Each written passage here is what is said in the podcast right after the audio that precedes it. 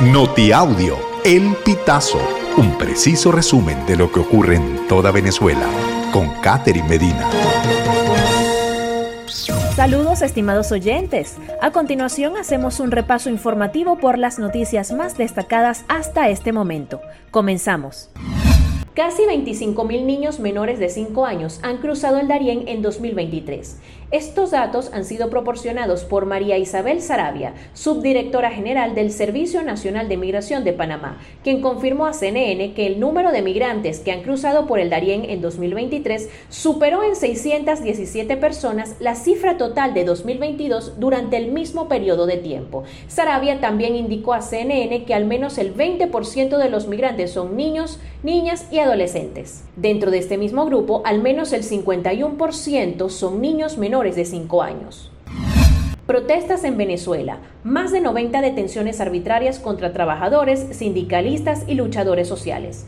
Amnistía Internacional denunció en junio el repunte de las detenciones arbitrarias para reprimir a la disidencia en Venezuela. En su informe, indicó que personas involucradas en focos de protesta social, pueblos indígenas y otras personas han sido sometidas a violaciones de derechos humanos para silenciarlos y reprimirlos. La ONG Provea, por su parte, exige que se haga cumplir con la Constitución y el Código Orgánico Procesal Penal y no tolerar la detención de una persona que no se encuentre en delito flagrante o que no tenga en su contra una orden judicial previa que ordene su aprehensión. Llega a Venezuela otro lote de mil vehículos fabricados en Irán.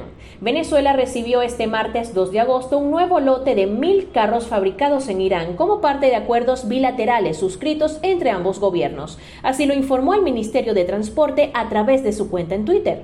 Este es el tercer lote de vehículos iraníes que llegan a Venezuela este 2023.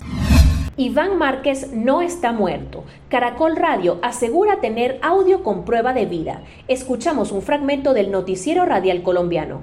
En estos seis minutos de audio se confirma que Iván Márquez está vivo. Así inicia este mensaje. Agosto de 2023. Compañeros y compañeras de armas y de ideas, reciban como saludo el abrazo de mi corazón. Inicio esta locución tomando de las páginas doradas de nuestro vallenato caribe universal la certeza del juglar magdalenense de que Abel Antonio no muere todavía, Abel Antonio muere cuando Dios lo necesite. Espero con estas palabras disipar algunas dudas. ETIAS. Venezolanos necesitarán este permiso para viajar a Europa en 2024. Las reglas para viajar a Europa pronto cambiarán. Los venezolanos deberán solicitar una autorización de viaje ETIAS para entrar a 30 países europeos a partir de 2024, en una fecha que todavía está por definirse.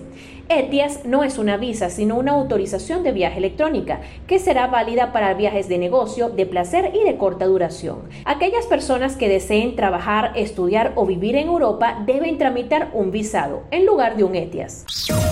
Estimados oyentes, este ha sido el panorama informativo hasta esta hora. Narro para ustedes Catherine Medina.